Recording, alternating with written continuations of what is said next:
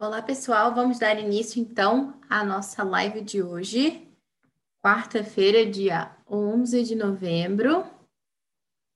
Quero dar as boas-vindas ao pessoal que está entrando. Karina, Bruna, Fabiola, Joyce, Mica. Também pedir desculpa pelo atraso, né? Estamos começando um pouquinho depois. Vamos tentar melhorar isso aí da próxima. né? Porque afinal, o que não vai faltar vão ser lives para a gente melhorar isso aí, né? Que bom que vocês estão chegando. Muito bem. Então, essa live é a terceira live de uma série de lives, né, da maratona Primos. Por que Primos?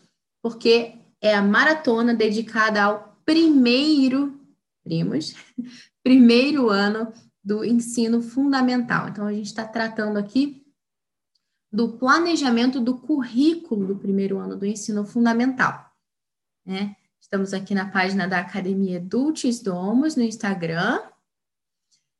E, como sempre, a gente vai começar dando um pequeno recado da academia, que é uma oportunidade também para vocês conhecerem um pouquinho mais do trabalho que está sendo feito aqui.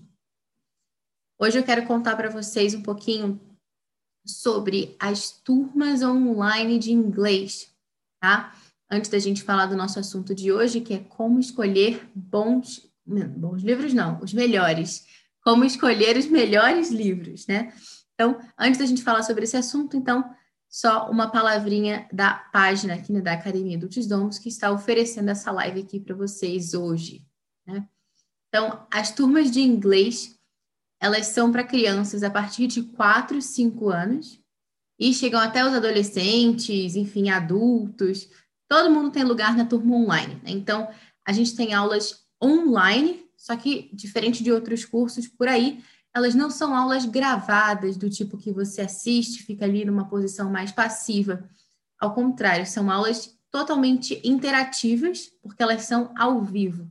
Então, o professor tem a oportunidade de avaliar sua pronúncia ali na hora, de te ajudar, de conversar com você e realmente criar ali um ambiente de imersão na língua. Então, vocês podem conhecer um pouquinho mais sobre as turmas online de inglês lá no nosso site, né, educaçãoclássica.com. Clica lá na Academia do Domos e vocês vão saber mais sobre isso, tá bom? Então, esse é o nosso recado aqui da academia e vamos agora então dar início ao tema de hoje, né? Que seria, como eu falei já, como escolher os melhores livros. Oi, Allen, tudo bem? Letícia, muito bem. Tatiane, que bom que você está aqui também. Muito bem. Pessoal, eu vou tentar que hoje seja um pouquinho mais curta, porque inicialmente eu tinha pensado, não, essas lives elas vão durar meia hora, né? Porque o ideal é que seja curtinho para a gente poder manter esse compromisso, né? essa constância, porque não é fácil estar aqui, né, para vocês também, nem para mim, né, ao vivo duas vezes por semana. então, o ideal é que seja mais curtinho para a gente poder manter a constância nesse nosso compromisso. Então, é, o problema é que eu falo demais, geralmente, então a coisa acaba se estendendo. Mas hoje eu vou tentar ser mais objetiva, tá bom? Então, vamos só recapitular um pouquinho daquilo que a gente já viu, porque, como eu já falei para vocês anteriormente, aqui a gente está seguindo um fluxo muito bem, assim, é, encadeado. Então, inicialmente a gente falou sobre é, escolhendo um, escolher um caminho a seguir. Né? A gente tratou sobre a questão do método e como essa questão da escolha do método impacta de forma assim é, grandiosa toda a nossa trajetória no homeschool. E nessa live eu expliquei por que, que eu resolvi adotar o método de Charlotte Mason. Então é fundamental que vocês assistam essa live para entender tudo que eu vou dizer nas outras, né? Porque eu estou falando a partir dessa perspectiva. E eu já dou, né, é, por suposto de que vocês já sabem, porque já falei lá na live 1, na live 2, a gente tratou de um assunto um pouquinho mais árido, mas é, fundamental também, que justamente foi a questão do planejamento do calendário letivo, né, o ano escolar. Então, a gente falou sobre quantos dias tem que ter, como que a gente pode dividir isso, e as férias, como é que faz, quais são os conteúdos que precisa né, incluir nessa lista de matérias do primeiro ano do ensino fundamental, se é muito, se é pouco, como é que é. Então, a gente já falou sobre isso lá na live 2. E nessa live 2, a gente falou é, de algo que tem uma importância muito grande né, em todo esse processo, que são os livros. Né? Se vocês lembram bem lá da live 2, a gente falou, inclusive, que é, são os livros que vão determinar, né, os, os livros que a gente escolhe vão determinar quantas vezes por semana a gente vai estudar determinado assunto. Né? Se vocês lembram lá como que a gente fez aquela organização né, do trimestre, das semanas, a gente conferiu lá né, que o número de páginas do livro, o número de divisões ou de capítulos vai influenciar diretamente o número de vezes por semana que a gente vai trabalhar aquele conteúdo. Então, a escolha de um livro, ela realmente dá o tom do nosso planejamento. Né? Eles são ali aquela grande é, estrela da Sapucaí. então, é fundamental que a gente escolha bem os nossos livros, né? Porque um planejamento, por mais bem estruturado que ele esteja, por melhor desenhado que ele possa ser, né? Ele nunca vai ser é, bom se os livros são assim meia boca. Né? Então, vamos lá.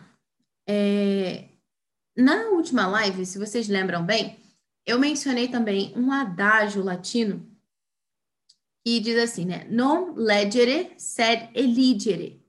Não ler, mas escolher. Né? E é aqui que justamente a gente precisa realmente pensar. Né? Tudo bem, não é para a gente ler né, todos os livros que aparecem pela frente, mas é para a gente realmente escolher. Mas quais são os critérios que devem reger essa escolha? Né? O que, que faz com que um livro seja realmente bom? Ele realmente mereça a nossa atenção. Ele mereça fazer parte lá do nosso planejamento. Né? É, deixa eu só, antes de eu continuar, eu esqueci de confirmar com vocês se vocês estão me ouvindo bem, se vocês estão me vendo. Então, quem puder, por favor, me dá um ok aqui no, nos comentários só para eu saber se está tudo funcionando, se vocês estão me ouvindo, se está com algum ruído. Eu estou com fone de ouvido, então às vezes pode ser que esteja com algum ruído e eu não estou notando. É, então, maravilha. A Arlen já me avisou que está tudo certo. Perfeito. Muito bem. Ana Clara, você por aqui. Ana Clara é nossa professora na Academia Dulcis Domus também. e professora de inglês, né? Lá no início eu dei o recado da turma online. Muito bem. Então, é, como que a gente pode fazer, então, para escolher bem esses livros? Né? Lá no Parents and Children, né, que é um dos livros dessa série Home Education, da Charles Mason, ela nos dá uma excelente pista. Né? O que, que ela fala? Ela fala que as crianças elas devem ter livros, livros vivos. Os melhores não são bons demais para eles nada menos do que os melhores é bom o suficiente. Ou seja, para os nossos filhos, né, para os nossos estudantes, nada menos do que realmente o melhor. Né? E quando a gente fala isso, acho tão interessante quando ela fala assim, né, os melhores não são bons demais para eles. Né? Porque às vezes a gente tem essa ideia né, de que não, para as crianças a gente tem que dar uma literatura assim, meio boba, um negócio meio água com açúcar, porque afinal eles só vão ficar passando as páginas e vendo figura, sei lá, né? Com criança pequena a gente pensa assim. E quando na verdade não, né? O que está aqui é isso, né? É, os melhores livros não são bons demais, né? Como se fosse aquela coisa assim, não, isso aqui é demais para ele, vamos facilitar um pouquinho. Não, os melhores não são bons demais para eles nada menos do que os melhores é bom o suficiente. Então, não basta que os livros sejam bonitinhos, eles sejam bonzinhos, eles precisam ser os melhores.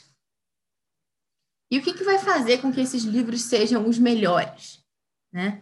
Tem uma outra palavra que é a chave, que está aqui nesse mesmo trecho, ela diz o seguinte, né? Que as crianças devem ter livros, livros vivos. Então, esses livros, eles precisam ser livros vivos, né? Para que eles sejam os melhores livros, eles têm que ser livros vivos. Então, é, aqui a gente vai precisar fazer uma, uma definição né, do que, que é um livro vivo. Afinal, se a gente fala assim, só jogando o conceito, parece que é um livro que está andando por aí, né? Com braços e pernas, correndo, cantando, almoçando. é porque é isso que a gente pensa, né? De coisa viva. Mas não é isso que ela está falando aqui, não. Né? É... Então, vamos lá. Ah, só para eu dar um outro, é, uma, outra, uma outra informação que também é importante também ficar clara, é que, assim, os livros vivos, eles têm um papel, assim, incrível, enorme, né, na educação Charlotte Mason, né, dentro desse método, dentro dessa proposta. Então, é, talvez você já tenha escutado eu falar um pouquinho sobre isso. Lá no post do blog da Live 1, eu linkei os episódios do Pod Clássico em que eu já falei sobre Charlotte Mason, e já mencionei livro vivo também, né? Só que, claro, não são todos os assuntos que são ensinados com, com livros vivos, né? Mas é uma parte que, assim, é realmente muito importante dentro dessa proposta pedagógica. Né? Então, sem entender isso, não dá para entender o restante, né? Eu diria. Então, vamos lá, vamos definir os livros vivos. Existem algumas definições possíveis, né? Eu separei aqui três eu pensando assim um pouquinho antes de, assim, né, de, de falar com vocês, quando eu estava planejando essa live, eu fui pensando, né, boas definições que eu já ouvi de livros vivos, porque é difícil você explicar assim, né? Então, eu resolvi elencar aqui três definições é, de três pessoas bastante experientes, tanto com o método quanto com a filosofia educacional, né, de Charles Mason, e eu trouxe aqui para vocês é, o que essas pessoas disseram para definir livros vivos. Então, vamos lá, né? A primeira definição é da Sonia Schaefer, do Simply Charlotte Mason. Então, ela diz assim: um livro vivo faz o assunto ganhar vida, porque tem essas quatro características. Primeiro, geralmente é escrito por um autor que tem paixão pelo assunto. Normalmente é escrito em forma de narração, e é como se o autor estivesse lhe contando uma história. Ou pode ter um tom de diálogo, como se o autor estivesse sentado do outro lado da mesa conversando com você. Essa é a primeira característica. Segundo, é bem escrito. Apresenta histórias bem contadas e não frases curtas, entrecortadas e bobas.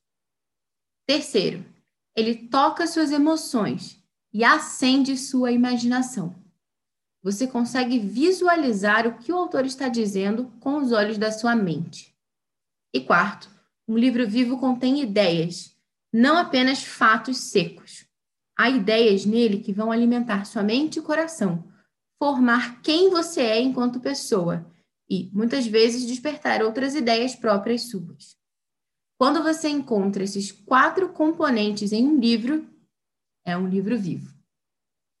Então, é, uma coisa interessante que eu achei né, dessa definição e que eu queria comentar com vocês é, de uma forma um pouco mais pormenorizada é, duas coisas, né? Primeiro, essa questão da narração. É, isso isso é, um, é, uma coisa que a gente tem que ter cuidado, né? Embora a maioria né, do, do, dos livros vivos esteja né, realmente em forma de, de narração, não me vem nenhuma cabeça assim que não esteja. É, é muito é perigoso a gente associar tão diretamente essa ideia de narração com a ideia de livro vivo. Porque a maioria desses livros bobinhos, sabe esses livros que você vai na feira de livro do shopping, que tem uns livros horrorosos com aqueles, aquelas imagens de, de computador, nem se deram o trabalho de, de fazer um desenho direito, juntaram lá aqueles negócios e botam umas frases assim toscas, um negócio assim é, feio mesmo. É, geralmente eles estão em forma de narrativa. então, assim, não, não é que assim toda narrativa seja livro vivo, tá? em geral, os livros vivos são narrativas, mas não toda narrativa é livro vivo. E nem em geral toda narrativa é livro vivo, né? Então, a, o contrário ali não é, é, não é verdade, é recíproca, não é verdadeira. Então, isso é uma coisa que a gente precisa realmente cuidar. É, um outro ponto também, um outro aspecto dessa definição que me chamou a atenção e que, que eu gostei, né, queria realmente comentar com vocês, aprofundar um pouquinho mais, é quando ela fala que ele é bem escrito, né, apresenta histórias bem contadas. Então, a ideia aqui não é se abaixar ao nível da criança e ficar ali no tati-pitate, né, como o pessoal fala, tentando falar a linguagem da criança. Mas é realmente elevar a criança, puxar a criança para cima. É, sabe esses desenhos de. Como é que fala? É, de televisão, ou mesmo alguns desenhos, ilustrações de livros que a gente vê que simulam desenhos feitos por criança. É tão é, é, é idiota assim essa ideia, porque gente, a criança ela já desenha igual criança. A gente tem que colocar à disposição da criança outros exemplos de outras coisas mais elevadas para que ela possa realmente imitar e se sentir desafiada a sair da sua zona de conforto. Mas se a gente simplesmente desenha ali um negócio do jeito que ela desenha, qual que é a graça que tem isso aí? Nenhuma. A gente está deixando a criança presa ali, né, onde ela já está, ao invés de trazê-la para cima. É, uma outra é, ideia que também pode ajudar a gente a entender isso, eu vou trazer lá do ensino de língua, né? Vocês sabem que eu dou aula de inglês aqui na academia do Tisdoms. Então, é, pensa comigo assim, né? Como é que funciona esse nosso processo de aquisição de uma outra língua. Então, o bebezinho nasce, ele não fala nada, né? Quando ele chega na sua casa, ele não entende nada também. Então, ele tá ali o dia inteiro só ouvindo. Né? Ele dorme, mama, chora, toma banho, enfim. É, exceto quando ele está chorando muito alto e quando ele está dormindo, em todos os outros momentos ele está ouvindo. Inclusive, na própria barriga da mamãe, o neném já está ouvindo também. E esse bebê ouve, ouve, ouve, ouve, ouve muito. Até que, por fim, esse bebezinho começa a entender alguma coisa. Então, você tem ali um bebê próximo de um ano, por exemplo, e você pede para esse bebê assim: me dá a bola. E o bebê vai lá e te joga uma bolinha, ele te dá aquela bola. Ou seja, ele compreendeu o sentido geral daquilo que você disse, né? Agora, pergunta, eu pergunto para vocês aí, né? Esse bebê conseguiria produzir essa frase? Me dá a bola? Não. Né? Talvez, se for uma criança super assim desenvolvida, meio prodígio assim, ele vai dizer boia. um ano, gente, né? Tá bom. Ou então dá, dá, dá, né? Mas me dá a bola, me desculpe, não. é, enfim, então é a nossa compreensão ela antecede a nossa produção, tá? Então, isso é muito importante a gente ter em conta. Então, isso não só no aspecto é, da oralidade, mas também no escrito. Né? Mesmo assim, é só você pensar, né? Não, não precisa nem pensar no bebê. Pensa você agora adulto, uma aula super legal que você tem escutado na internet, ou uma palestra que você ouviu, uma homilia, uma pregação, sei lá, alguma coisa assim super, uau, que você ficou assim, né, é, muito empolgado, tudo emocionado, não sei. E você conseguiu compreender aquela mensagem, você é um adulto. Mas você tem a clara noção de que você não é capaz de produzir algo que seja metade daquilo ali que você ouviu, né? Então, é, a gente tem essas referências, alguns ícones, assim, pessoas né, que a gente respeita muito intelectualmente e a gente fica babando quando ouve aquela criatura falar, né? Então, é, a gente ouve aqui e fala, uau, caraca, que legal. Mas a gente não conseguiria produzir isso. Então, a nossa compreensão está sempre além da nossa produção, tá? Um, um outro aspecto também no escrito, né, que é aquilo que eu falava. Às vezes você consegue ler um livro que você acha assim demais, maravilhoso, só que você não é capaz de produzir algo assim, nem um terço do que é aquele livro, né? Então, é, e a mesma coisa também, é, enfim, as criancinhas pequenas. Então, é, o que, que é interessante aqui, né? Quando as criancinhas, elas são, sei lá, tem três, quatro anos, o que, que geralmente a gente faz com elas? A gente senta ali no tapete, né? O pessoal do clube do tapete, a gente é, abre um livro e a gente lê essa história para o nosso filho. Então, a gente está lendo ali uma história que o nosso filho está compreendendo, né? A gente selecionou um livro que esteja de acordo, né, com a faixa etária, tudo. É, enfim, estamos lendo lá para ele o livro e o nosso filho está compreendendo, ok. E ele não consegue é, produzir aquilo, né? Nem oralmente, nem por escrito, e também não consegue ler aquilo ali, né? Ele não tem ainda capacidade é, de fluência de leitura. Então, você senta ali e lê com seu filho. Ele está só compreendendo aquilo que você está transmitindo oralmente para ele. Mais velho um pouquinho, a gente vai, sei lá, pega um outro tipo de livro, né? Você começou lá com aquele livro do Ratinho, Morango Vermelho Maduro, Grande Urso Esfomeado. Seu filho já está um pouquinho maior, você já está lendo para ele em voz alta o livro do Ursinho Pooh, por exemplo, ou sei lá, o Peter Pan, é que são livros de capítulos, né? Que o seu filho ele está acompanhando ali a história, ele está achando legal, né? É, enfim, claro que não vai compreender muitas vezes as minúcias da, da linguagem ali e tudo, mas ele consegue compreender o sentido geral da coisa e consegue se divertir, achar muito legal e tudo, né? É, enfim, e tá ali. O que, que acontece quando essa criança começa a ler sozinha, geralmente?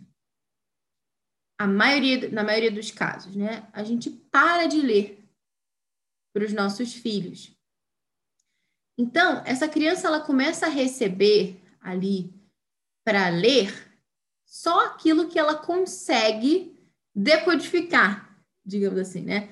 Ela vai juntando ali as letrinhas e vai né, tentando entender a mensagem daquela história e aquilo ali. Só que o desenvolvimento dela em leitura, né, a fluência dela em, em, em leitura, aquilo que ela consegue captar, aquilo que ela consegue, consegue perceber, está muito aquém daquilo que ela consegue compreender oralmente. Afinal, ela já está fazendo isso há muito mais tempo, né? Desde que ela nasceu, ela está escutando todo mundo falar. Ler, ela só começou agora, né? Então não tem muita prática com isso.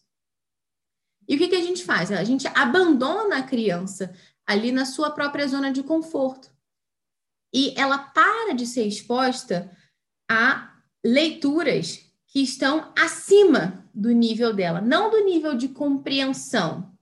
Isso é interessante a gente é, frisar aqui, porque também não adianta você ficar lendo uns livros absurdos que o seu filho não vai entender, não adianta nada, né? Mas, é, assim, aquilo que a gente consegue compreender através da leitura em voz alta, né, uma criança de seis anos, sei lá, sete anos, aquilo que ela consegue compreender através da leitura em voz alta, com um adulto lendo para ela, está muito além daquilo que ela consegue decodificar sozinha, né? E quando a gente para de ler em voz alta para essa criança, a gente está relegando ela aquela mediocridade ali da, daquela aquilo que ela consegue ler, né? E aquela criança para de avançar. Esse é o grande problema. Então, se a gente for é, toda essa narração que eu construí aqui foi para explicar para vocês justamente a importância de que esse livro seja bem escrito, né? que não seja um livro bobo. Porque se você for ver, né, quando a criança está nessa faixa etária de 6, 7 anos, o que, que eles conseguem ler geralmente? Uns livrinhos com umas frases curtas. Não é que tenha ali um grande valor literário naquela obra, um negócio assim, de uma relevância. Não. É só para que ele ganhe prática de leitura, para que ele ganhe, ganhe fluência de leitura, né? E ganhe ali é, aquela é, experiência, né? Que nem quando você dirige, né? Eu, por exemplo, não sei dirigir, mas o meu marido diz que quando você dirige não sei quantos quilômetros lá, muitos, é, a coisa começa a fluir naturalmente para você. Né? Eu não sei, mas eu acredito nele.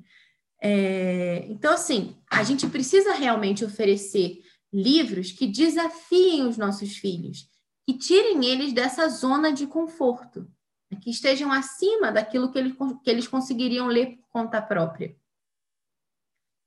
É, então, essa era a definição da, da Sonia Schaefer, que agora eu estou comentando aqui com vocês, né?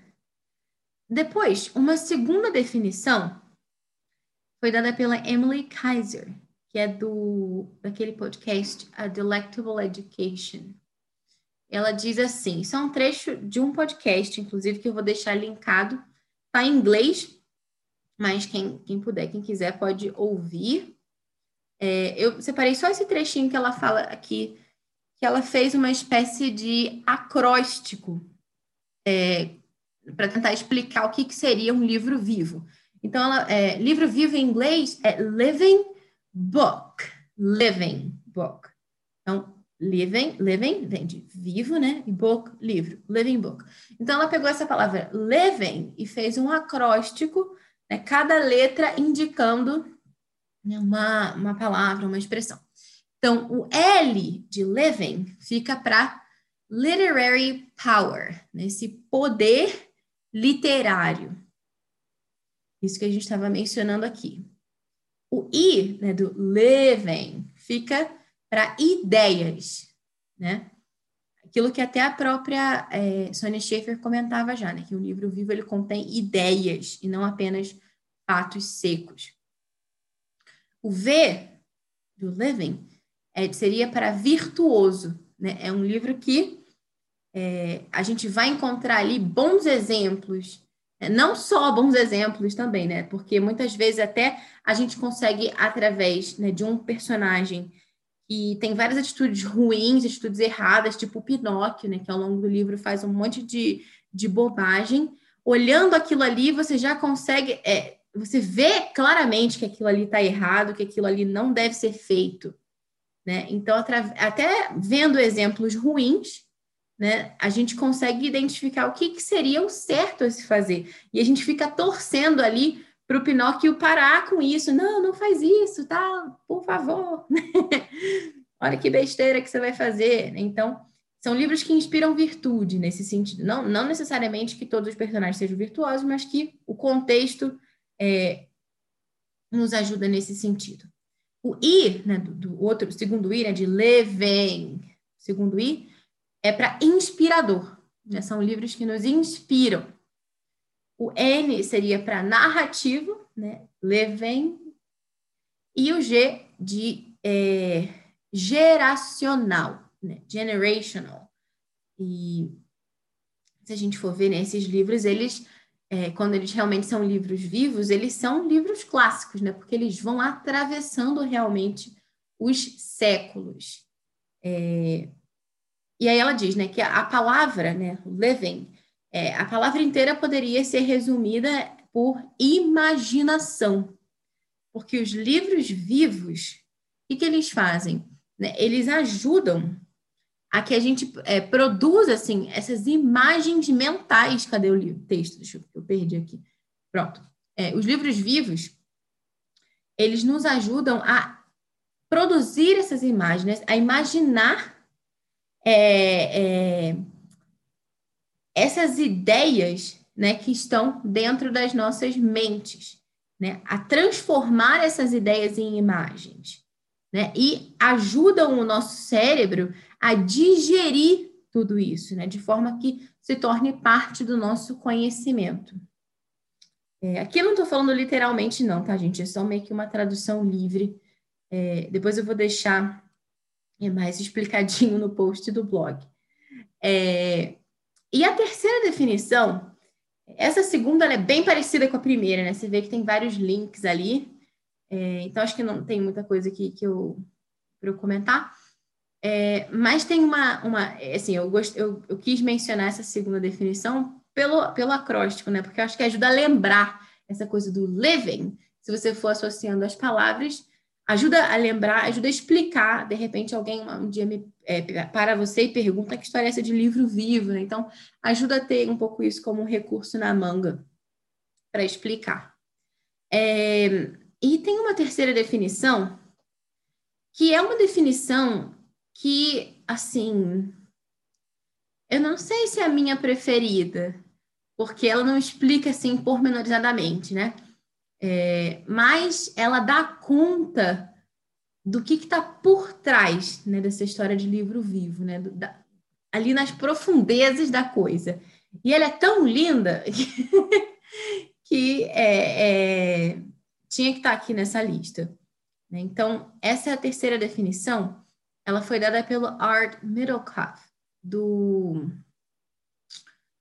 Charles Mason Poetry, também um, um podcast. Ele diz assim: é, aqui eu traduzi também livremente, tá? Um livro vivo não é um livro vivaz.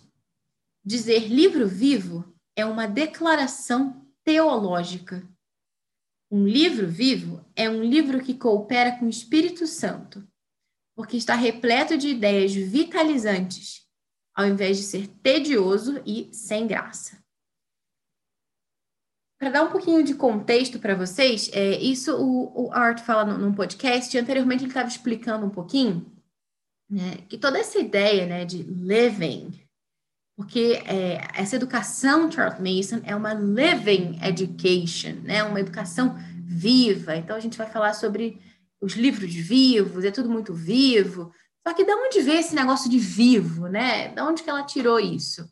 Aí o Art fala, né, que a Charlotte, como ela era anglicana, né, todo domingo ela recitava lá na igreja é, o credo niceno-constantinopolitano, que diz né, que o Espírito Santo é o Senhor e. Deixa eu, deixa eu é, pegar aqui o texto certinho. Niceno-constantinopolitano. Para eu não falar bobagem. Aqui, creio, é, isso, que diz, creio no Espírito Santo, Senhor que dá a vida. Que no inglês é, é Lord and Giver of Life. É, no português eu fiquei na dúvida, será que a gente fala dador de vida, doador de vida? Não. A tradução aqui do português, que é a mais comum, é Senhor que dá a vida. Então, gente, olha só, eu nunca tinha escutado ninguém falando sobre isso nesse meio, Charles Mason. E quando eu me deparei com isso nesse podcast, eu fiquei assim, é, muito, muito impressionada. Né? Ele está falando de todo aquele contexto the Great Recognition, né? É, de toda essa, essa ideia de que o Espírito Santo é o grande educador. Né? Deus é a fonte de todo o conhecimento. E que é o Espírito Santo que ensina os nossos filhos, né? Que nós estamos ali para cooperar com o Espírito Santo. Então, ele vai é, explicando tudo isso né, de uma forma mais pormenorizada. Mas então, quando a gente fala né, nesse contexto de um livro vivo, a gente está falando de um livro que coopera com o Senhor que dá a vida. Né? Olha que interessante. Né? E Aí ele, ele menciona até também, né, numa outra parte desse podcast, aquele trecho do Evangelho, em que Nosso Senhor fala assim: é, Deixai vir a minhas criancinhas e não as empeçais. Né? Então, é, por que, que ele fala isso? Né? Por que, que Nosso Senhor diz isso? Será que a gente pode impedir, né, como se a gente estivesse bloqueando assim a ação de Deus de alguma forma? Não, a gente não, não, não tem como bloquear a ação de Deus, né? Mas a gente tem como impedir os nossos filhos de ir até Ele, porque senão a gente não teria sentido nessa essa passagem. Então a gente pode colocar ali uma pedra de tropeço, a gente pode se, é, se colocar ali de uma forma que a gente não esteja ajudando os nossos filhos a se aproximarem de Deus nesse sentido né? Mas a gente esteja atrapalhando. Então, aqui ele vai falar isso, né? Então, um livro vivo é um livro que não atrapalha, é um livro que coopera, né? É, com essa, essa educação que o Espírito Santo quer oferecer para os nossos filhos. Então, achei isso tão bonito assim que é, eu quis mencionar aqui para vocês. E vou deixar linkado também o podcast em que ele menciona isso. Tá? Então, assim, já que a gente entendeu, pelo menos assim, em linhas gerais, né, o que, que é um livro vivo e tal, eu queria só fazer um contraste, antes da gente terminar essa live, com o que seria um livro didático, né? Porque a gente está acostumado com isso, né? Se a gente for pensar na nossa própria trajetória educacional, aquilo que a gente viu na escola foram os famosos textbooks, né? Os livros didáticos. É, acho que a gente fala livro-texto também, né? livros didáticos em geral, esses livrinhos, né, que tem e tal, que custam uma fortuna. e, enfim, é, é, e, assim, é, é, curioso, né? Porque hoje em dia a gente vê muitas críticas aos livros didáticos no sentido ideológico, né? Porque são livros que às vezes são muito tendenciosos, livros que têm um viés político X, um livro que é, censura a posição Y, ou que, sei lá, doutrina as crianças é, politicamente por um lado esquerda, direita, para cima, para baixo, para um lado, para o outro. Só que as pessoas não, me, não falam o próprio contexto em si, né, ali do livro didático, a própria forma com que ele se apresenta, já é ruim em si. isso, é, isso é engraçado, assim. Porque quando eu comecei, é, falar um pouco aqui é, de uma coisa pessoal, quando eu comecei a pensar sobre homeschooling e tal, eu pensava muito nessa questão ideológica, né? De, puxa, né? Tá muito ruim, tá complicado, as influências são muito negativas e tal. Parará. Com o tempo, é, eu fui notando também que surgiam outras iniciativas de outras escolas que procuravam realmente é, ser sérias e dar uma formação cristã para as crianças e tudo isso. Só que eu já estava estudando essa coisa de homeschooling, né? E eu já estava pensando e aprofundando. E hoje em dia, assim, claro que essa questão ideológica ela tem um peso grande, né, é, para mim, mas o que pesa muito para mim hoje, né, nessa decisão de ter o meu filho em casa, é realmente essa liberdade de escolha de conteúdo. Porque quando a gente se depara com o que é um livro vivo, a gente não quer que o nosso filho perca tempo com livros didáticos. Né? Uma vez foi feita uma pesquisa, agora eu não tenho o dado certinho para citar para vocês, mas parece que foi feito nos Estados Unidos. Pegaram, sei lá, uns alunos do terceiro ano do ensino médio, quarto ano, não sei. Porque lá o ensino médio são quatro anos, né? Como se fosse aqui do nono ano ao terceiro, né? Só que lá eles incluem o nono ano no pacote do ensino médio. É, então, eles fizeram lá uma, uma, um teste, que eles deram uma prova que aqueles alunos já tinham feito, tipo, no primeiro ano, para eles responderem no terceiro, alguma coisa assim, com um intervalo de uns dois ou três anos e eles não conseguiam responder aquelas perguntas. Né? Por que, que isso acontece? E isso não precisa nem ir muito longe, né? É, você sabe que você não lembra grande parte do que você aprendeu na escola. Por quê?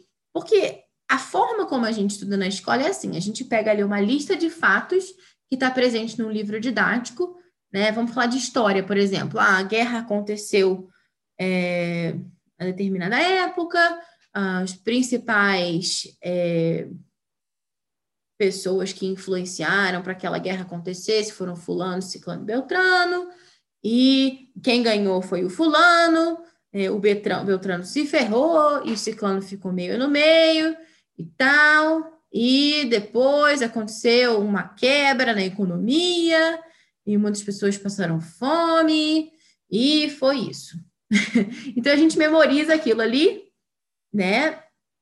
Canta uma musiquinha, né? Quem já, quem não, não já criou musiquinha para decorar coisa para prova, né? A famosa decoreba, né? É, e tal, e bota no, no YouTube, grava uns macetes, faz uns acrósticos mentais, né, para conseguir lembrar lá de todos aqueles fatos. Porque o importante, né, numa prova assim como essa, é que você simplesmente cuspa lá aqueles fatos, aquelas informações. Só que informação não é educação. E dali a um tempo, o seu cérebro, ele é esperto, né? Então, ele entende que você precisava daqueles fatos no momento da sua prova. É, por exemplo, sabe quando a gente precisa memorizar rapidamente um telefone? Tipo, você é, tem um, alguém te mandou um número numa mensagem ou num papel, sei lá, alguma coisa, e você fica ali gravando aqueles quatro últimos dígitos, porque você vai imediatamente escrever em outro lugar para não esquecer. Já passaram por essa experiência? logo depois que você esquece, você esquece, logo depois que você escreve, você esquece, né? Alguns minutinhos depois. Por quê?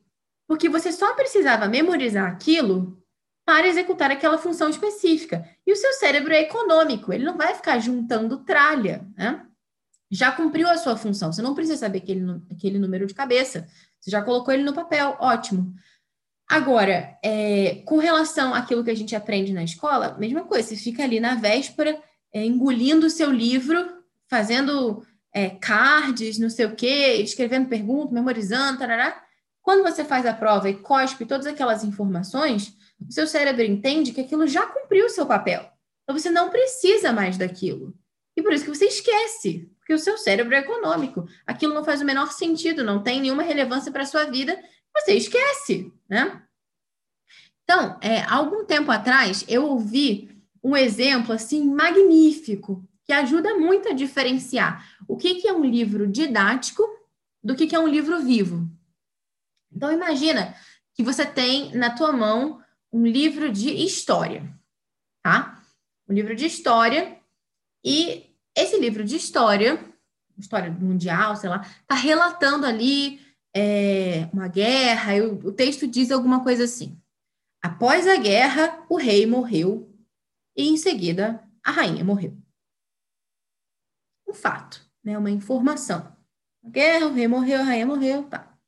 Se esse mesmo livro fosse vivo, o que ele diria? Após a guerra, o rei morreu. Em seguida, a rainha morreu de tristeza. Talvez você tenha até conseguido imaginar uma rainha chorando aí, né, na sua cabeça, nessa imagem da pessoa, né, é, se desmontando em lágrimas e tal, por conta do luto e tal, enfim. Olha que curioso, né?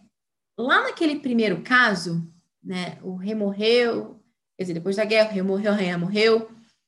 A gente não tem qualquer relação de empatia com essas pessoas né? Você não conhece, enfim, vive, eles viveram, sabe-se lá, quantos séculos atrás. Enfim, eu não sou da realeza, você não é da realeza, essa rainha não era minha amiga, não era tua amiga, essa guerra não tem nenhuma implicação direta com a nossa vida. Ou seja, a gente lê aquela informação ali e a gente não se importa com ela. A gente pode até sentir pena, falar, puxa, coitadinho e tal, mas em geral, nem isso acontece. Nem isso acontece. A gente pega ali um livro de história, fala, o rei morreu, a rainha morreu, ah, tá, e daí? Né? Por quê? Porque aquilo ali não é uma vida, né? Essa pessoa e a sua biografia foram reduzidas ali a uma mera informação, a um fato seco destinado ao esquecimento, né?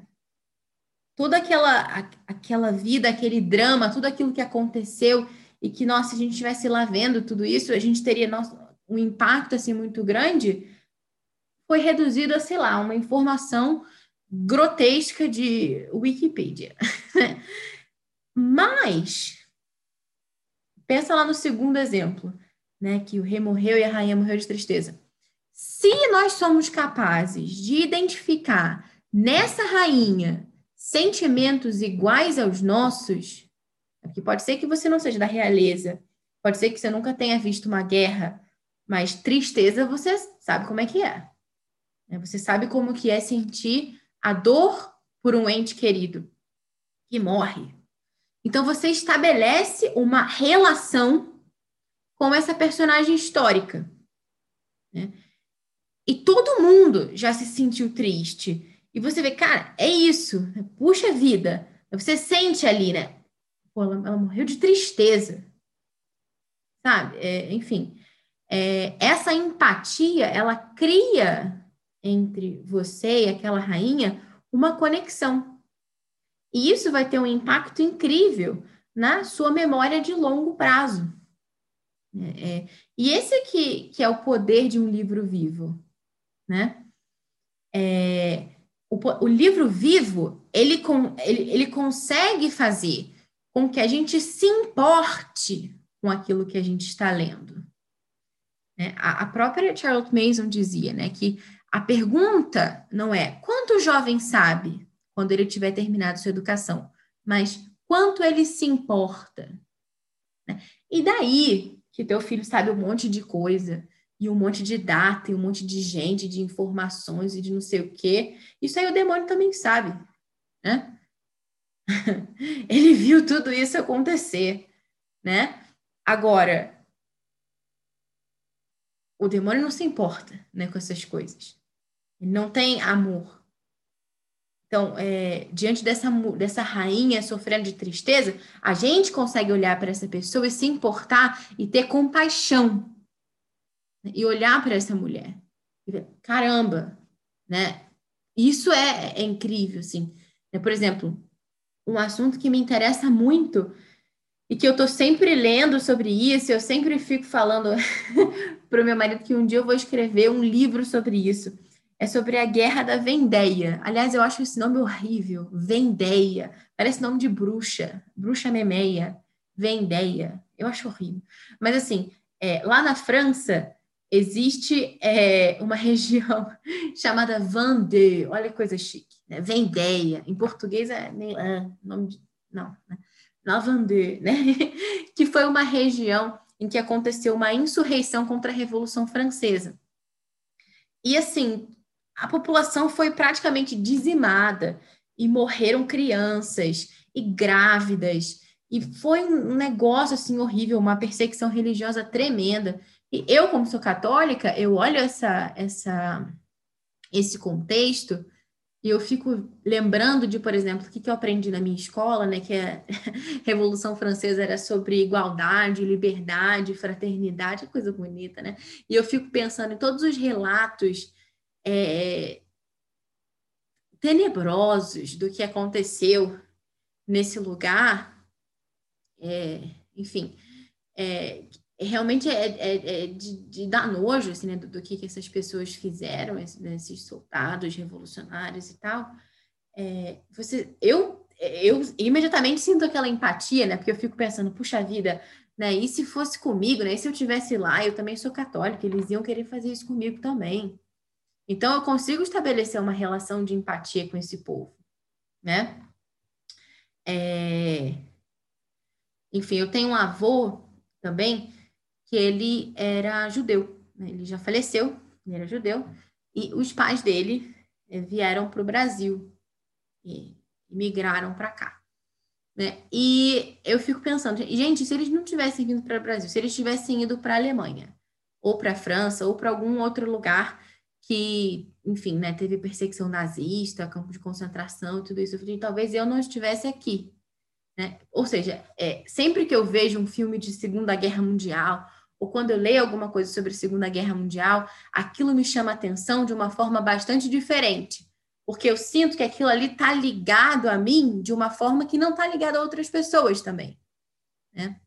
Então, claro que você não precisa ter uma relação de sangue, às vezes é uma questão da sua religião, como o exemplo que eu falei, né, da Vandê, ou até simplesmente o sentimento que você identificou, né, o luto dessa rainha com o luto que você já sentiu.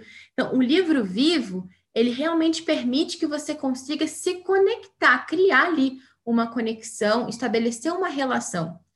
E você não vai esquecer a história dessa mulher, entendeu? Que perdeu o marido e morreu de tristeza. Assim como é, você não vai esquecer outras histórias também que falam realmente com você. E não simplesmente um fato aleatório, uma lista, assim, um negócio meio solto. Bom, o que mais? Deixa eu ver aqui as perguntas de vocês. É, Narnia é um bom livro? Não, não é um bom livro, é um livro maravilhoso. Muito bom. Extremamente recomendável. Sim, é um livro vivo. Gabi, chegou tarde, Gabi. Não se preocupe, a gente está gravando aqui o áudio. e também, se Deus quiser, eu vou conseguir salvar no IGTV. Mas se eu não conseguir salvar no IGTV, pelo menos o áudio eu consigo salvar. Pris Rosa disse: estamos mudos, amando o conteúdo. Ai, que bom.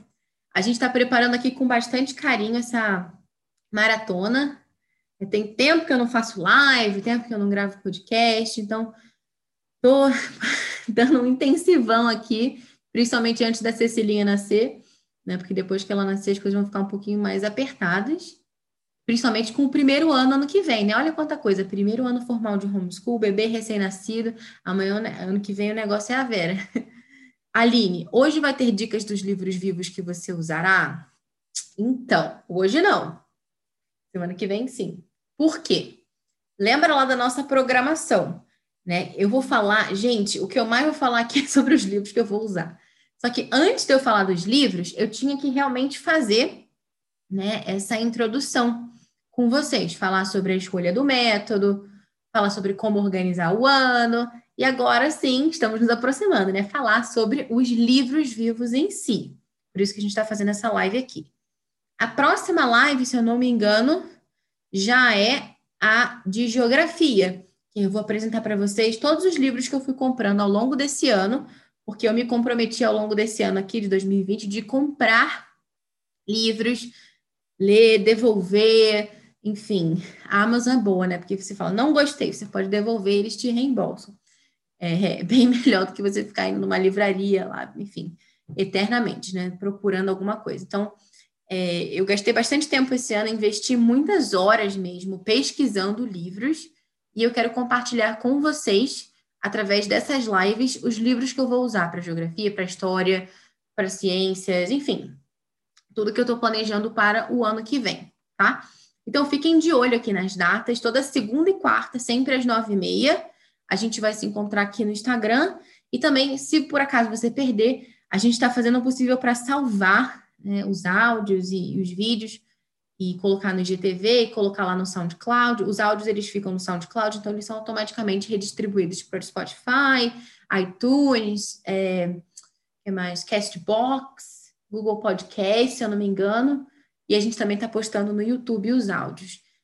Então, assim, não dá para dizer que, que não tem jeito, que não ouviu, que, enfim, a gente está fazendo realmente o possível. Do lado de cá, vocês também vamos colocar aí essa intencionalidade desse lado aí e vamos que vamos, né? A Aline diz que a emoção está ligada ao aprendizado. Exatamente, né? É, não se trata do quanto a gente sabe, mas o quanto a gente se importa. Tá bom? Então, muito obrigada pela presença de vocês, quem está acompanhando até aqui, quem já ouviu as outras lives, quem ainda não ouviu, vamos correr atrás do prejuízo. e a gente se encontra na próxima segunda às nove e meia da noite, tá bom? Um grande beijo e até lá!